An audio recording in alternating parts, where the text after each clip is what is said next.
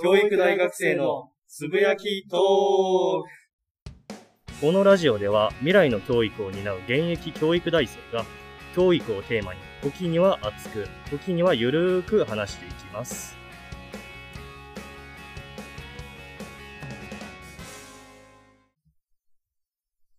はい。というわけで、今日は第4回ですね。はい。まあ、前回は英語学習について、はいちょっと雑談そうでしてて、まあ、その中で、そう民間のうん。学習環境が、その学校現場とどう関どういう、わってくるの？どう関わってくるかみたいについて話したら面白いなーってなったので、うん今回は民間の学習環境とうん。学校の関係性とかについて喋っていきたいなとはい思うので、すね。では、行きましょうか。はい行きましょうそもそもごめん、民間の学習環境ってどんな例えがあるの？まあ、ちょっと塾学習塾学習塾、予備校とか予備あ予備そうだね予備そうだね。まあ、学習の範囲を広げたら、まあ、スポーツ、そうそうそう習い事とか習い事、まあ、習い事全般やな。あ、なるほどね。そういう、だからあれやな。ちょっと話変わるけど、その中学校の部活を、うん。その他の外部委託してやるとかいうのも、あれも、あれやな。その住み分けっていうか、役割分担。まあ、それをまあ、僕らは一応、小学校の教師になろうとしてるから、うん。小学校の視点で考えていけたらな。はい。そうですね。えー。と一個その民間と学校の関係に関係性についてちょっと言いたいなって思う。ほんまにこれは僕の個人的な願望というか、こうしたらいいんじゃないかって思ってることなんだけど、もっと民間委託すりゃいいじゃんっていうのはすごい思ってて、確かにそう。あの、なんでもかんでも請け負いすぎ、先生が。先生で全学校現場学校現場がねね。あの、やりすぎなのよ。うん ブラックとかも言われてますけど、もちろん、あの、なんだろう、何から何まで先生がやるっていうのがもうなんか当たり前みたいになっちゃってるんで、うんそれこそもう、なんだろう、あー宿題とかも、丸付けとか、あの、もちろんあの、守秘義務は守った上で、うんあの、個人情報とかね、流出とかもそういうところもちゃんとあの、クリアした上で、もっとね、仕事を外部に振っていけたらいいんじゃないかっていうふうに思ってるんですよ。確かに。まあ、俺らも今、普通に、小学校現場でアルバイトしてるけど、うん。うん丸丸付けとか、まあ、補助は、そうそうそう。してるしてる。人もいるしな。だから、そういう人をもっと増やしていけばいいよな。教師って本来は勉強を教えるのが、まあ、あの、一番、なんていうか、主軸というか、うん。それが目的だったはずなのに、うん。片やなんか保護者対応に追われたりとか、まあ、丸つけて単純作業に追われたりとか、っていうのをしてると、何のために、そ の、勉強を教えてるのかというか、っていうのがあって、うん、そういうことを民間にもっと委託すれば、あの、なんだろう、減る、やること減るし、うん。やること減った分、その勉強の教えるっていうのに、うんまあ、注力できるし、うんで、で、さらに言えば透明性、教育現場の透明性っていうのも上がるから、確かに。うん。かなり閉鎖的やから今ってう教育会はもう教育会でがっちり固めるみたいな。うん。そういうところもまあ、あの、是正していけるんじゃないかというところで、まあ、あの、僕が思うにメリットが結構あるんじゃないかなと思うんですけど。あれだよね。今話してくれたのも学校制度って、行政的な、そうやね。制度的なその。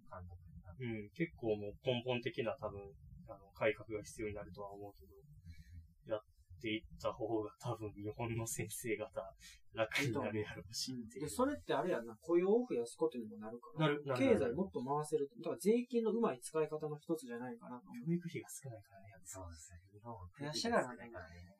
よくないかな。そうだね。いやね。ちょっと、いや、頑張ってほしいな。そう。頑張ってほしいな。うん。税金を納める人少ないしな。いや、すごい発想よね。少子化で子供少ないから、教育にお金出さんでええわってなってるっていう。すさまじいなって。その場しのぎやけど、それは。先のこと考えてよくないっていうのは分かるはずやけどな。学校の先生が教えなくてもくれてるしな。ね、そうそよくない。学校の先生に専門性をいっぱい求めすぎるよな、やっぱり。う。めちゃめちゃいるよ、だって。何でもかんでもやってるもん。どんだけ優秀な人欲しいどんだけ優秀な人じゃないとできひんの優秀な人は他のところに逃げていくっていうブラックなのが分かってるから。ほんまにそうやね。一応、月給、大阪市で言ったら月給初任で確か30万円ぐらいかな、確か。税、税金抜かれる。前にいた時はもらえたはずやねんけど、確か。そう、30万弱もらえたはず。28万かバイトかよって。な。でも、それでもちょっと安く感じるな。残業とかめちゃめちゃ多いからね。あ、ほんまよ。残業代出ないっていうのは、あの、あの、数パーセントらしい。あの、あれでしょ、4やったかな、給、給特法うんっていうのがあって、残、みなし残業やね、言うたら。4%です。そうそう、4%。月に4%は、もともとなんか残業したうん体でやりますよっていうのが制定されてたら、確か1970何年とかに制定されたやつがずっと続いてきてて、有給とかあまりに余って使えへんからな。100%の何時間やろ残業の最大時間だったら80時間、100時間。それぐらいだった80じゃないの80か。80を100%して4%って3時間ちょいそうよ。えぐい、えぐいでしょ。月に残業3時間ちょいで学校の先生できてるかなわけないやろ。ねっていうことなんで、ああのー仕事やりすぎです、日本の先生は。っやりすぎよ。あていうか、押し付けられたものをそのままやりすぎです。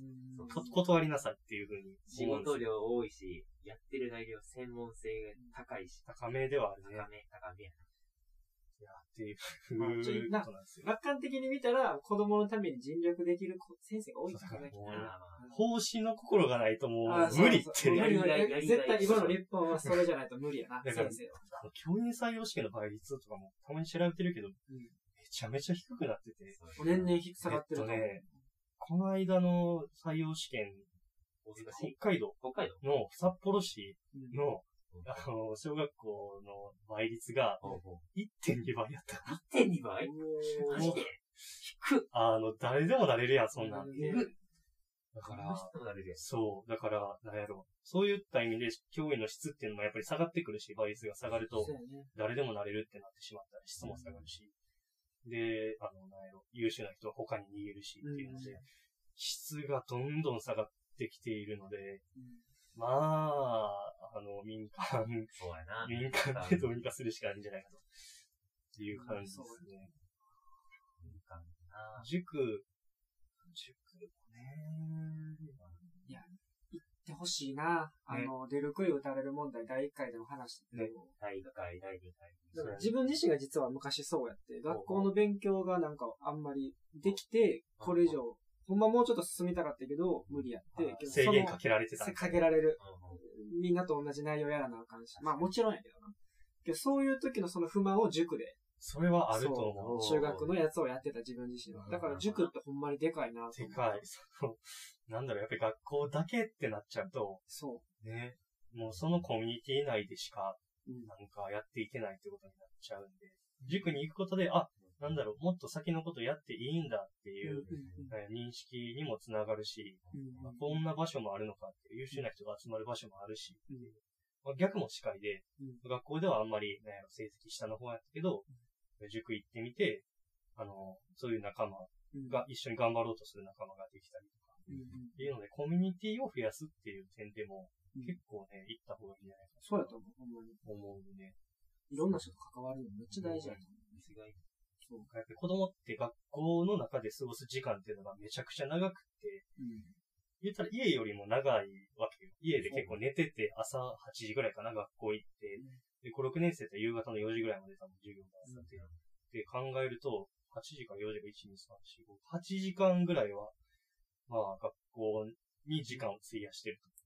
で、その学校で、なんだろう、不満があったとしたら、人生のほぼほぼが不満になってしまうんで、コミュニティを増やすっていうのはね、すごく小学生にも学んでほしいことではあると思う。まあそういう環境、環境をね、やっぱりうん。増やしていかないと。うん。なんか今は減りつつあると思う、ほんまに。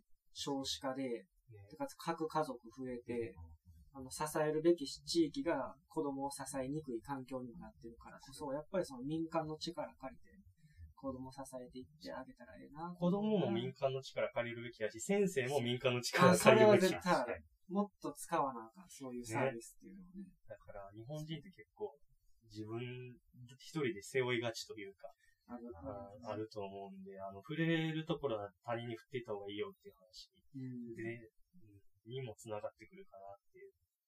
ほんまにそう民間をもっと使った方がいい。今日ね、やっぱ中にはね、お金もない人も多いんですよね、難しいそうなんですよ経済的な面で生きてる人も。そう。ただ、そこでなんですよね。はい。そこでなんです僕らは、まあ来年の2021年1月から大阪市内で無料学習塾を開こうと思ってます。まあ、一つの目的には、勉強についていけないことも、勉強ができないことも助けてあげるっていうための場所にしてる。で、もう一つ、勉強ができるけど、ベースの、もっともっと自分の力を伸ばせるのに、伸ばす環境がない。うん伸び残しの子を救うために、その、小学校で習わないこと、小学校よりもレベルの高いことを教えていってあげられる場所にできればなと思って、大阪市内にその無料学習塾を開開こうと考えています。フライオンって言います。無料学習塾フライオンっていうので、まあ、ホームページとかインターネットで調べてみてください。はい。はい、よろしくお願いします。お願いします。感じですかね？割と、うん。そうですね。あの、10分ですね。あまた喋りますよ。今日はちょっと短いですね。で、僕らはね、あの、今、塾、フライオンというプロジェクト企画して、まあ、勉強系で、まあちょっとね、やろうかな思ってますけど、皆さん大阪市に住んでいたらですね、まあ、これは小学校じゃないんやけど、中学生を対象にですね、大阪市で塾大で女性っていうのをやってるんですよ。素晴らしいね。そう、塾大女性制度。けど、これはね、名前に塾って入ってるんやけど、これ実は習い事にもできます。スポーツとか、地域の習字とか、なんやろな、サッカーとか、素晴らしい。スイミングとかにも使えるようなあの授業が増え年々増えてる。おーおーおーそう。バンだから、バン利用していきましょっていいよな。あれはいい。確か結構多くの人が受けれるし、受けれる。月に1万円ぐらい、そう、最大1万円う。いやー。もらえます。最大1万円補助してもらえる。羨ましいね。ほぼ、うんね、いけるかなと。俺らの時なかったよね。なかったでねなかったす。そんなんないです。は羨ましい。い。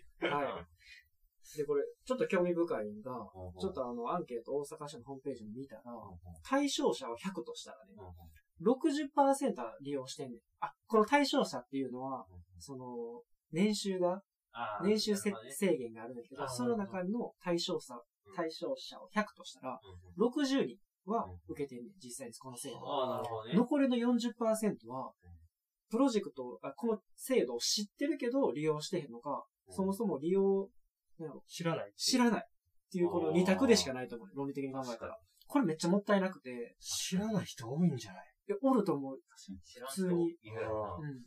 だからこれほんまに大阪市内のかつ中学生をお持ちの、えー、お父さんお母さんの方、いや知ってもらいたい制度かなねと思います。もう大阪市のホームページにずっと載ってるんで、ぜひ利用してほしいな。あと、やっぱりそういう制度とかにも目ざとくなっていかないと、損するなっていうのは。これからの社会はそうだとうん。思う、ね。やっぱり自分で情報を集めて、うん自分のために利用するっていうところを思っていかないと、うん損しちゃうね。もっとうまく使っていかなあかんなっていうのはね。情報収集能力って、そうそこれがもっと大事になっていくと思うな。言い方悪いけど、情報弱者、情報に弱い方はもうちょっと生きにくい世界になってきてるからめちゃめちゃ損するね。絶対すると思う。めちゃめちゃ損する。もう現にこの聞いてる中にもね、ひょっとしたら、ちゃうかもわからないんで、また調べてほしいなと思います。確かにね。そうです。なんかはい。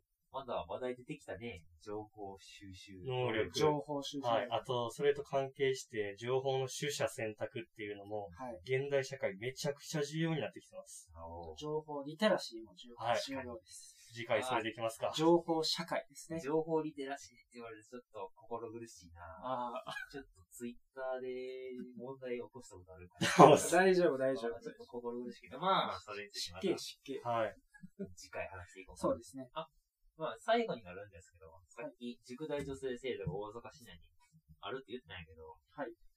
利用者に、大阪市がアンケート取ったところ、はい回答者の3割が、はい小学校、小学生にも、そうなんです塾大女性制度を適用させてほしい。あ幅を広げてほしいとね幅。を広げてほしいという要望があるんですよね。これ3割ってなかなかでかい。そう3割なかなかでかい。いいじゃないですか。普通に塾大女性の対象者、対象者っていうのは、うん。何万人も、5万人、うん6万人ぐらいおって、そのうちの3割、1万人。相当やね。ね。そう。そひょっとしたら？う。そう。ひょっとしたら、あるかもしれないですね。あるかもしれないです。まあ、現状ないんで、まあ僕らの、さっき言った無料学習塾が、うんそういった、塾大女性、変わるものとして変、わるものとして、小学生の方にちょっと利用していただきたいなと利用して。いただきたいなと思っております。はい。完全無償なのでね。完全無償です。はい僕らがボランティアでやっております。NPO です。NPO まだやけど、NPO まだ申請してる段申階で。請中か。申請中なんで、まだいいですね。というわけで、まあ今回15分ぐらいなんで、これで終わりたいと思います。はい次回は情報収集努力とかです。はい。そうしましょう。重要やね。うんじゃあ第4回、5回？4回ですね。4回ですね今回は。4やね。第4ですね。すいません。第4回です。あのこの時期にいっぱい撮ってるんで、こんがらがってきましたね。そうですね。じゃあ、はい、今日はこれで終わりたいと思います。はい。ありがとうございおました。疲れ様です。お疲れ様です。